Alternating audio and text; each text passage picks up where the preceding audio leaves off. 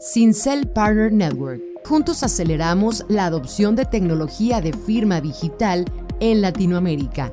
Entra a www.cincel.digital diagonal partner. El software más fácil de firma digital.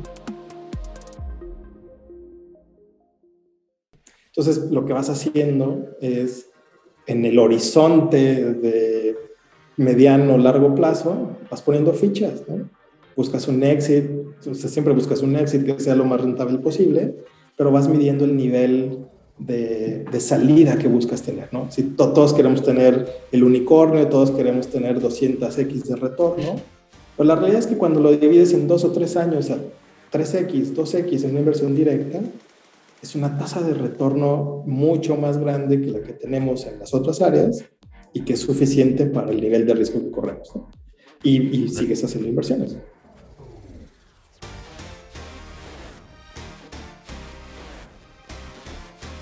Hola, ¿qué tal? Bienvenidos sean todos a un capítulo más de Farsa Chat, este espacio donde platicamos con fondos de Latinoamérica invirtiendo en startups de la región. En esta ocasión invitamos y tenemos por primera vez a un family office. Entonces, sin más preámbulo, eh, encantados de presentarles a Eduardo Medina de Polígono Capital, basados acá en México. Eduardo, bienvenido a la conversación, mi buen. Hola Israel, muchas gracias por tenerme, un gusto estar contigo. No, hombre, un gustazo, mi buen, eh, que compartimos ciudad, nos vimos hace poquito y pues también nos hemos visto por ahí en eh, el River Speech, donde ya tuvieron oportunidad de presentar, entonces qué chido que se den la vuelta y mejor aún que pues sea en el primer Family Office que podemos entrevistar en este espacio.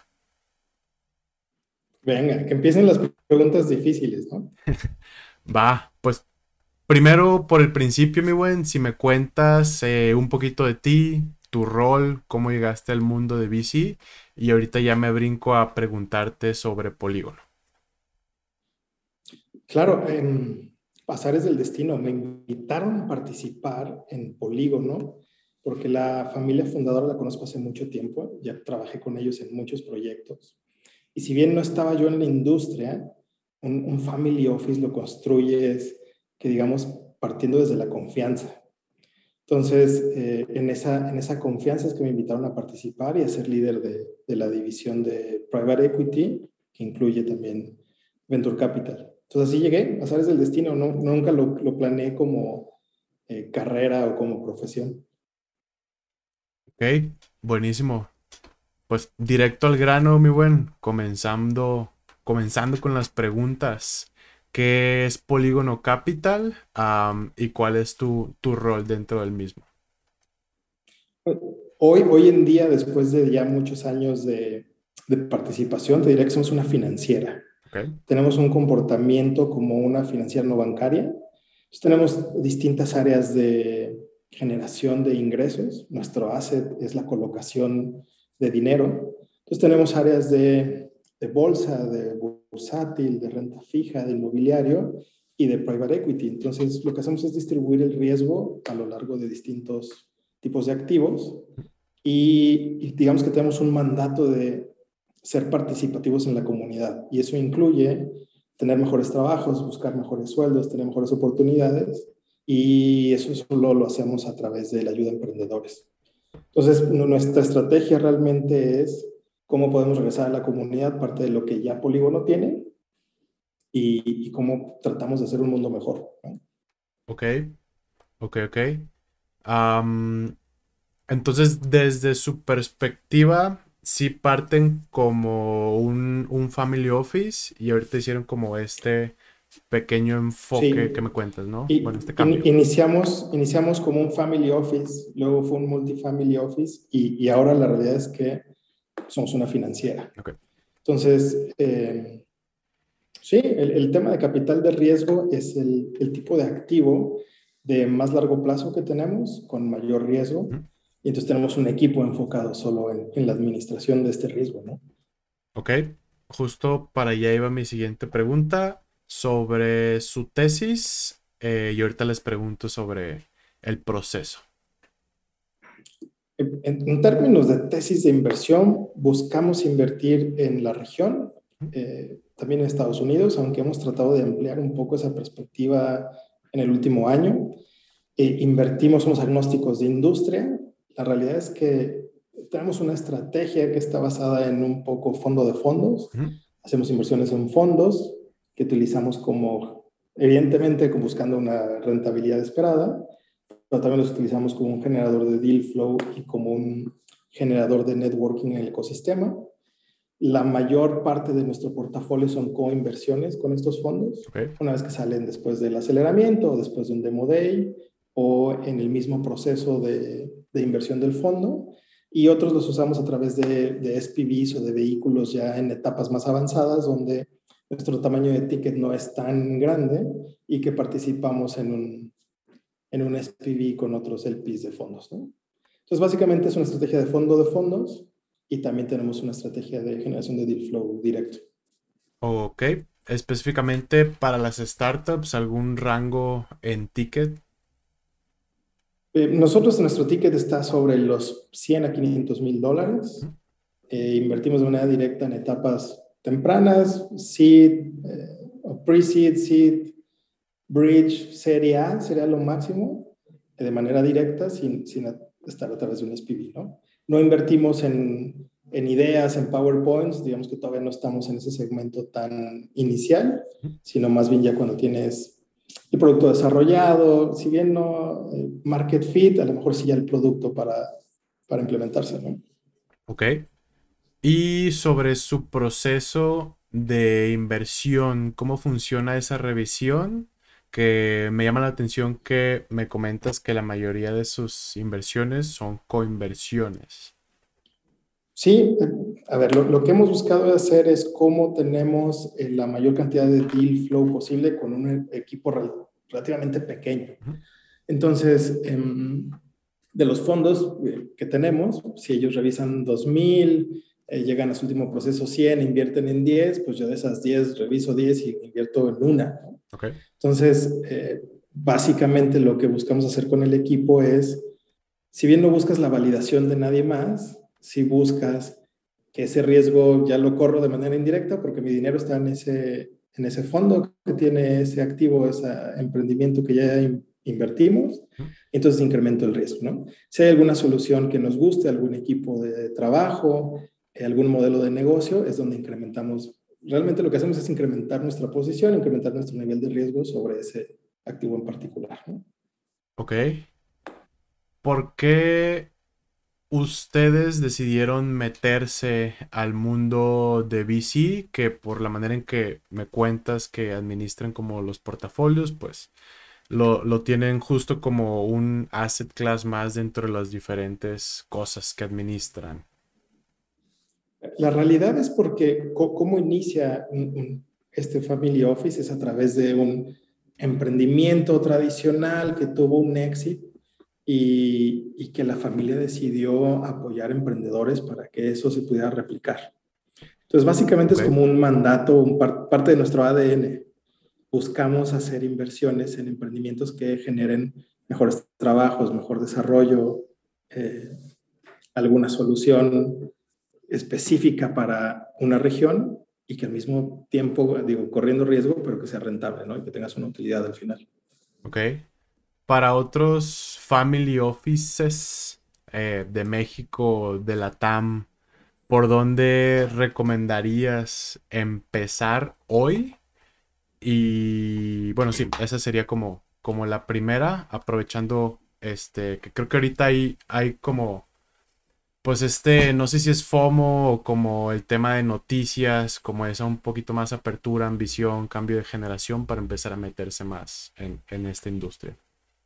Sí, yo, creo que es un cambio de mentalidad. El, inversionista latino tradicional le encantan los bienes inmuebles, le encanta como sentirse seguro, ¿no? Que, está viendo ahí el terreno, el departamento, la casa.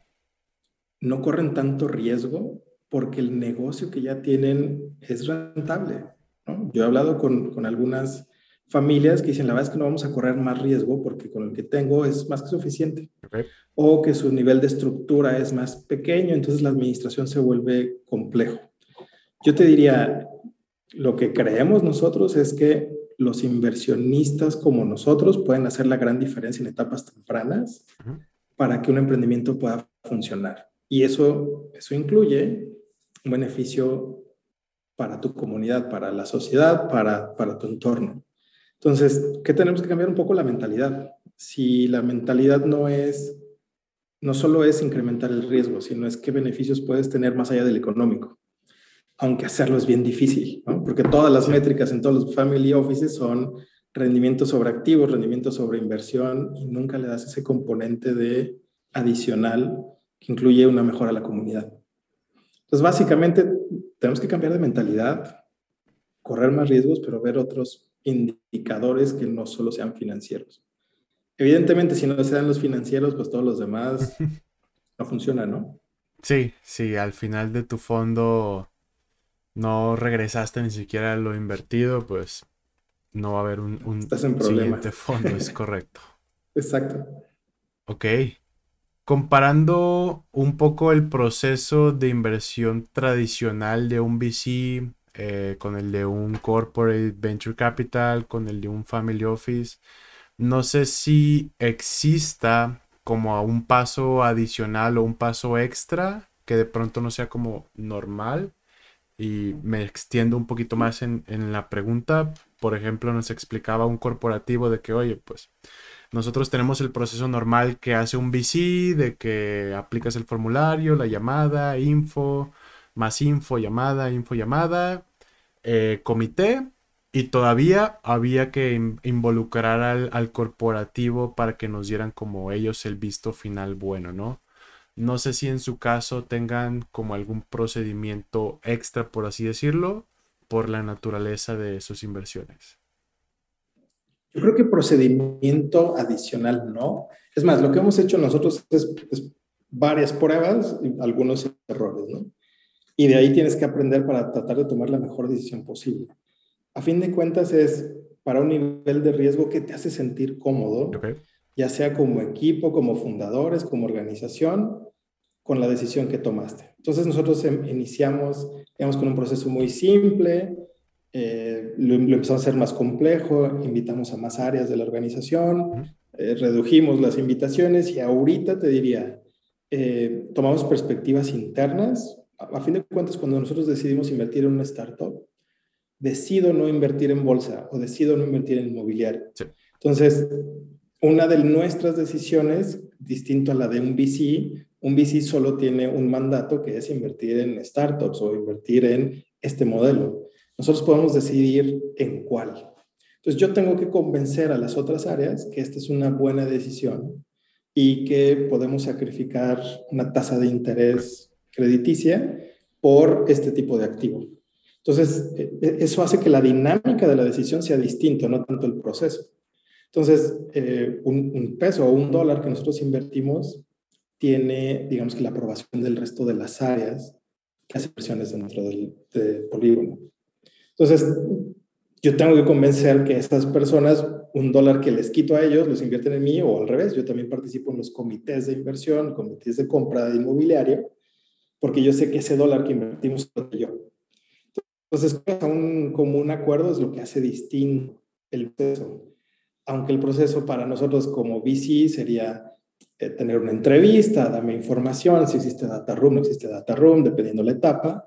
Evaluamos cuatro cosas, idea, equipo, modelo de negocio y mercado. Si alguna de esas no nos convence, no haremos la inversión. Si nos convence, y dependiendo la etapa le damos ponderaciones distintas, lo hacemos. Creo que el concepto es distinto, es por qué sí inviertes aquí y no en otro activo. Y una vez que tenemos un comité, lo que hicimos fue no solo nuestras sesgos internos o nuestros prejuicios y, e invitamos a, jugadores externos que representan un poco como a un LP, a un emprendedor y a un banquero. Entonces tenemos perspectivas distintas para la toma de decisiones. Entonces a terceros les, les entregamos el derecho de participar y somos bastante eh, obedientes con lo que nos dicen los terceros. Entonces, básicamente buscas tomar la mejor decisión con la mejor información posible, pero es capital de riesgo a fin de cuentas, ¿no? Ok. Interesante insight. porque justo como, como mencionas, y creo que los founders no somos conscientes de esto, el fondo ya se dio esa tarea, esa lucha de ir a buscar el PIS y convencerlos de poner dinero acá. Acá ustedes, como me lo cuentas, involucran todavía ese, ese proceso, esa parte de como pues competir tal cual contra otros, otros activos. Que creo que es algo que nadie nos había mencionado de, en estas conversaciones. Entonces, interesante como tener el, el approach. Y, yo creo que ese es, ese es uno de los temas que hace que otros family offices no quieran entrar a VC, porque tienes, eh, tienes finito el dinero. Y entonces si estás muy cómodo con la estrategia que ya tienes, agregar una adicional significa tomar dinero de esa estrategia y correr riesgo. Con nivel de incertidumbre, con la guerra en Ucrania, con el COVID, con demás, entonces te hace, somos muy adversos al riesgo en Latinoamérica y entonces te haces todavía más precavido, ¿no? Ok. Justo mi siguiente pregunta, ahorita que me explicabas lo anterior, era si ustedes tienen como destinado un tamaño de fondo, de monto, o es por periodicidad, o cómo funciona esa parte. Nosotros tenemos un objetivo de inversión sobre los activos totales que administramos y entonces, si van creciendo, el objetivo de toda family office es que vayan creciendo estos activos. Entonces, digamos que ese monto crece año con año eh, y nuestro objetivo estará entre un 8 a 15% de, del total de los activos bajo administración para que estén en este tipo de estrategias. Ok. Aunque te diré, el tema no es que tanto pones ahí, sino qué objetivo de rendimiento tienes por el nivel de riesgo. Entonces, si bien yo tengo un objetivo de inversión de cierto nivel de activos, a nivel utilidad o a nivel retorno, esperas tener mucho más en un periodo de 7 a 10 años, porque es una estrategia de más largo plazo con más riesgo que lo que tenemos en, crediticio o en inmobiliario. Ok. En su caso, que invierten en otros fondos de venture capital, como ya nos mencionaste, si nos cuentas tan general como quieras eh, abordar esta pregunta y, ahorita vamos como viendo a dónde nos lleva la, conversación. Pero aparte con eso, si nos cuentas acerca de que ustedes invierten en otros fondos de VC. Sí, eh, como iniciamos fue em, cuando eres un family office que va iniciando en el ecosistema es difícil generar deal flow. Porque la gente no te conoce, porque la gente no te ubica, porque no tienes, digamos que este networking de donde poder tomar oportunidades que valgan la pena. Entonces, em, cuando los fondos están levantando dinero y buscan el PIS, es una manera relativamente simple, aunque lo que te cueste es, es dinero, poder entrar a este, a este ecosistema. Y entonces entramos con varios fondos para, y somos relevantes en esos fondos de manera inicial para poder generar un nombre dentro del ecosistema. Okay. Entonces, digamos que la estrategia es, o, ha sido, genera un nombre, invierte, conoce la operación de distintos fondos. No te voy a decir los nombres para poderte decir qué vemos, ¿no? Mm. Entonces, tengo fondos en etapas tempranas, que son más como aceleradoras, fondos que participan previo Serie A, entonces son otro tipo de, emprendimientos, otro tipo de revenue, otro tipo de equipo. Tengo fondos em, que ya están en Serie A, que participan con rondas de más de 3, 4 millones solo ese fondo. Entonces hablas de otro tipo de organizaciones, de otro tipo de momento.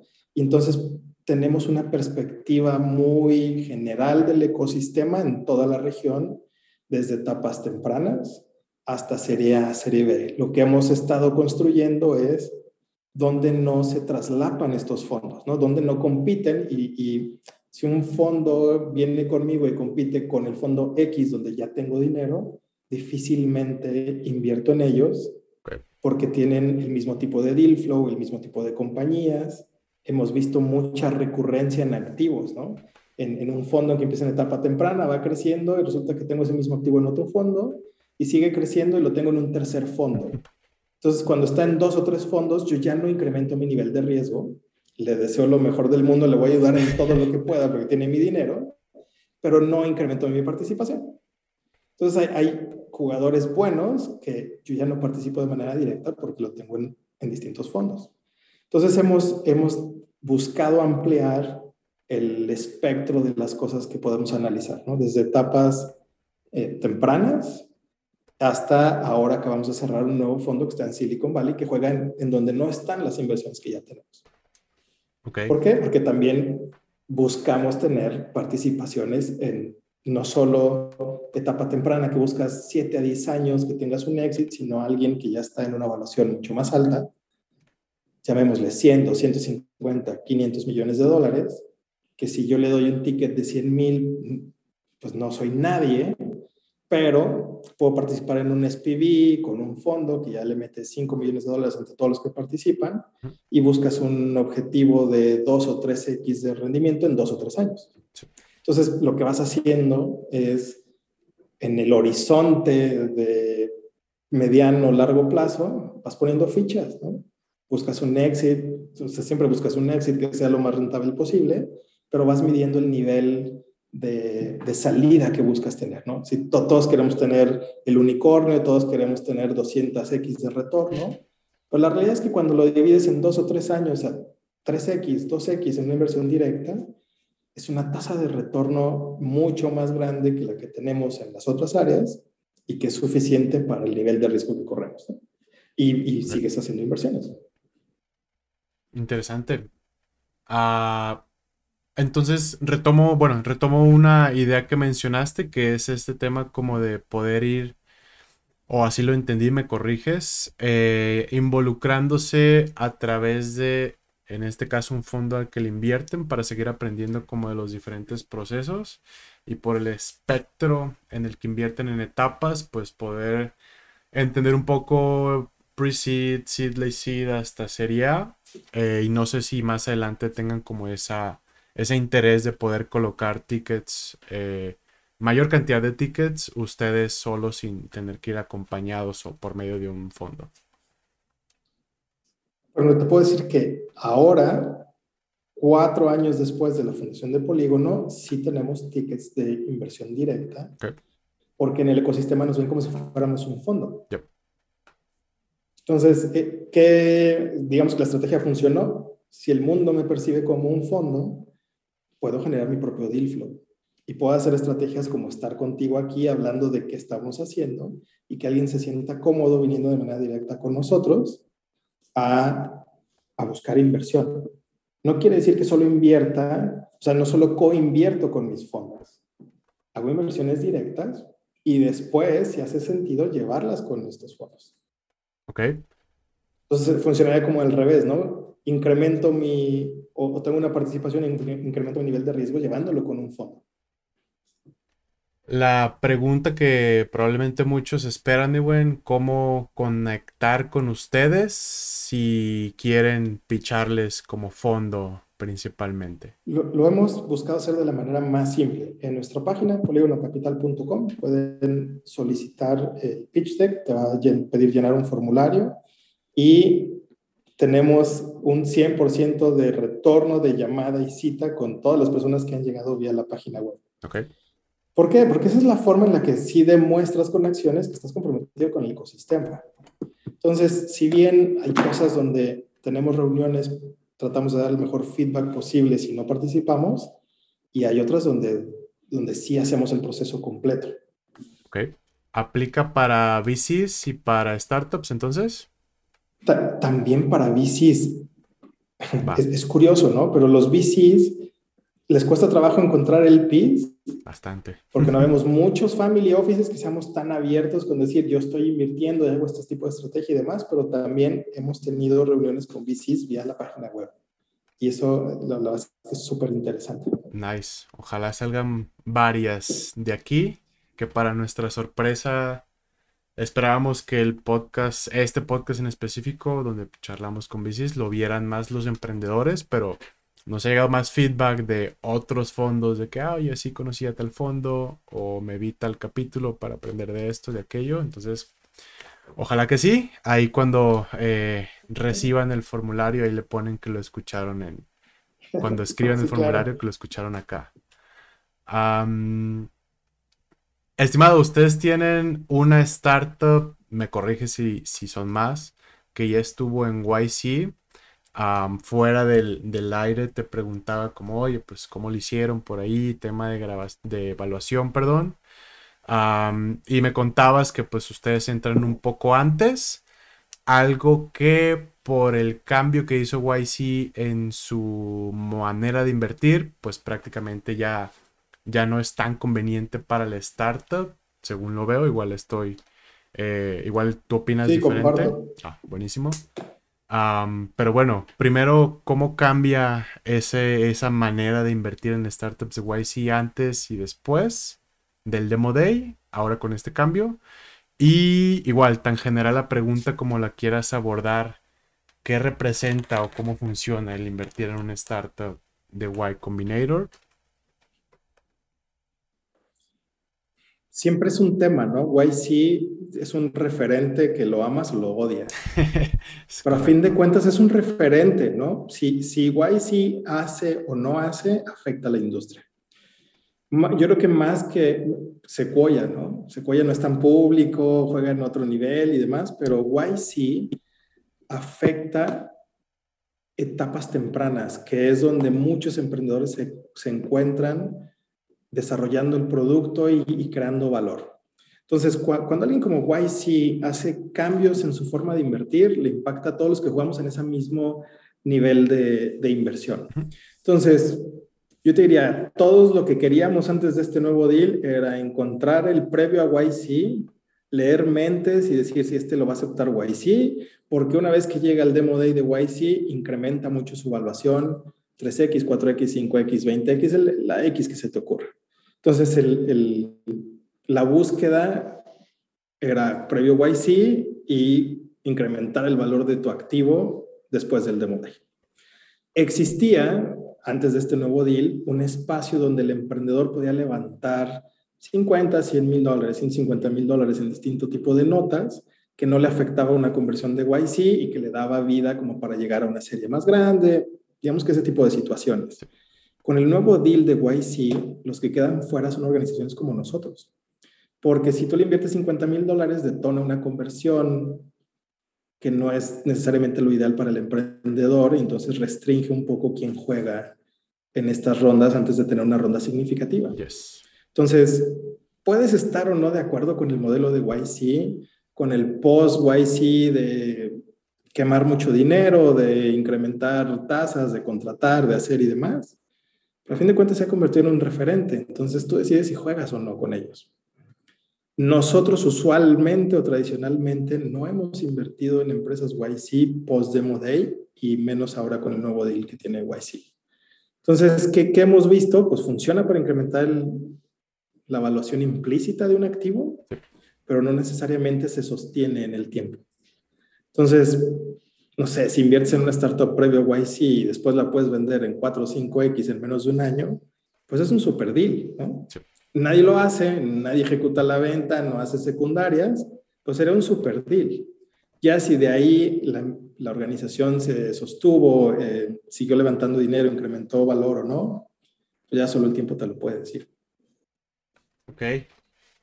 Sí, justo por ahí hubo un poco de opiniones divididas si el nuevo deal era bueno o malo para el emprendedor, para el inversionista, para quién.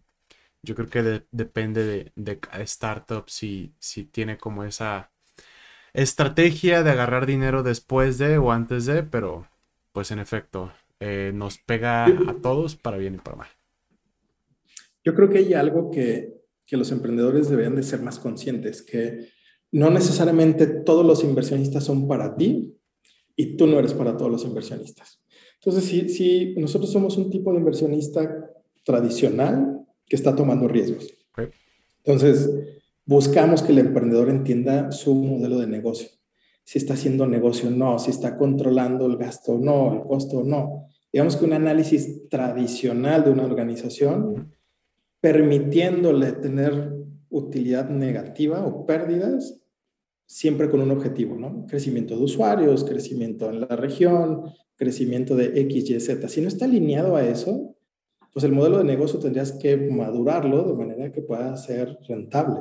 Y eso lo hemos hecho desde hace mucho. Por eso se contrapone un poco con YC, que dice, no importa, tú crece, tú invierte, tú esto y ya luego verás. Entonces, eh, hay emprendedores que simplemente no, no pueden convivir con inversionistas como nosotros porque son perspectivas de administración de un negocio distintas. Y una startup es un negocio.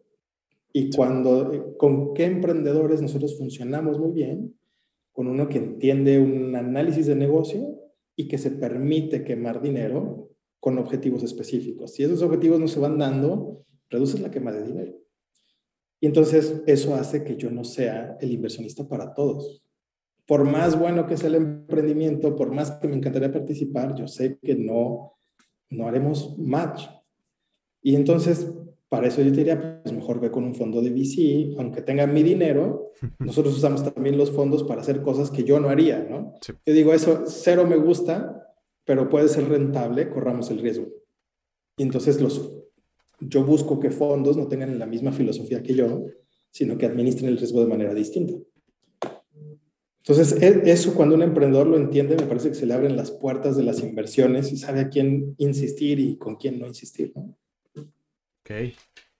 Que justo eh, abona un poco esto a mi siguiente pregunta, que era el tema de esta desaceleración en, en las inversiones que por lo que me compartes y lo que he escuchado, pues todos los VCs inversionistas, eh, por lo menos acá en la TAM, no sé, en Estados Unidos, freno de mano, controlar este, controlar gastos, que pues va un poquito más alineado a lo que me Parece que ahora tengo la razón y que todos están haciendo lo mismo, ¿no? sí, justo, justo. Que quemar tanto dinero ya no está bien y que hay que buscar rentabilidad. Es como long story short, la lectura que se le estaría dando? A, ver, yo, yo, creo que mucho viene de Estados Unidos porque ellos están viviendo una dinámica de economía que no habían tenido. Pero si dices altas tasas de inflación, eh, inseguridad, inestabilidad política, dificultad para emprender, dificultad para hacerte de recursos, de levantamiento de capital o de financiamiento, pues describes Latinoamérica en los últimos 30 años, ¿no? O sea, esto es lo que ha vivido el emprendedor Latinoamérica siempre. Entonces somos resilientes, aguantamos todo, y cuando hubo dinero en exceso, porque había dinero en exceso en Estados Unidos y, se fue distribuyendo a, las demás regiones, nos, nos creímos la mentira de que iba a durar para siempre. Pero la realidad es que no duró para siempre, nos duró un año, año y medio, y ahora que recortan todas las, las perspectivas los, los americanos, la percepción es que no hay dinero en la región. Pero hay dinero de la región, no hay dinero de los, de los gringos, pero dinero de la región existe. Entonces, ¿a quiénes privilegias? A los modelos de negocio que están siendo rentables, que ya comprobaron que tienen un mercado, que han comprobado que tienen crecimiento, y entonces el dinero buscas ponerlo en algo que se percibe como menor riesgo. Pero la realidad es que nosotros hemos recibido actualizaciones de los fondos, actualizaciones de eh, bancarias y de bursátiles y demás, y todos hablan de lo mismo, ¿no? Em, falta de liquidez, tasas de interés altas, pero la realidad es que no ha cambiado para algunas startups que tienen mil usuarios y van a buscar otros mil, pues el mundo no ha cambiado, ¿no? Sigue igual, esos mil siguen allá afuera, pero hay que buscarlos. Entonces, para los que son muy grandes, sí les va a afectar, para los que son muy pequeñitos sí les va a afectar, pero existe un rango en el centro que están buscando ser rentables, que va a existir el dinero para ellos, ¿no? Entonces, ¿cómo encuentras otra vez el match entre si quiero dinero y si es un inversionista que quiero en mi cap table y si me puede ayudar?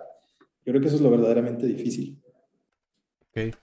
Y, y, están personas como yo que están buscando esas empresas que pueden hacer match conmigo y que yo tengo el dinero para invertir y que buscan una solución y que buscan crecer, no sé, si es de Colombia a México y que yo pudiera ayudarlos. ¿no? Sí, justo, justo. Ah, ¿Algo más que gustes agregar, mi buen? De mi lado, uh, ya son casi todas las preguntas. Sí, yo, yo, creo que tenemos todo en la región para seguir creciendo con todas las dificultades del mundo, de los últimos 30 años también, ¿no? Entonces, deberíamos de correr más riesgos. Es el momento para invertir en cosas que valgan la pena. Hay oportunidades de negocio, hay oportunidades de inversión ¿Cómo logramos que, que esas oportunidades se enlacen y podamos hacerlo? Creo que ahí es donde tenemos que trabajar, ¿no? Startup Links es la respuesta. sí, en eso andamos. Em, ok, ah, de acuerdo contigo, creo que... Sí, creo que a pesar como de este pequeño bajón, sigue siendo el mejor momento para, para emprender eh, más en una startup. Hay que entender el juego, entender los porqués y los motivadores de que con lo que nos compartes hoy, pues ayuda a entender sus motivadores de que, ah, oye, pues yo te voy a evaluar de esta manera, desde esta perspectiva, asumiendo riesgo, entendiendo estas cosas, pero al final del día me gusta cuando puedes enseñarme, pues que tus gastos no están hasta el tope, que si tienes un plan, que pues si no es conmigo, que entiendas que hay otras oportunidades. Entonces, creo que a bastante aprendizaje en en la reunión, en la llamada. Gracias por las perspectivas. Y pues nada, poligonocapital.com. Ah, no sé si gustes hacer un call to action, uh, aparte del que ya hicimos. van a ser dos. Uno, hay que emprender. No importa, o sea, el, mundo no va a cambiar, hay que emprender y, habrá personas como nosotros que podemos ayudarte. Y, y segundo, toca todas las puertas posibles, nunca sabes con quién sí vas a poder hacer negocio. Te agradezco muchísimo, Israel, el tiempo, las preguntas y esperemos poder hacer un cambio distinto en, nuestra región. ¿no? Yes, es, es, la idea. Justo, justo en, en, eso andamos todos. Pero bueno, gustazo, Eduardo. nos vemos o platicamos pronto y pues muchas gracias por el tiempo. Hey, ojalá que hayas disfrutado la conversación. Me gustaría invitarte a que nos sigas en nuestras redes sociales, Twitter, Instagram, LinkedIn y YouTube, para que estés al pendiente de los nuevos lanzamientos. Además, si te gustó esta conversación, te invito a que lo compartas con quien crees que haga sentido. Muchísimas gracias y nos vemos en la próxima.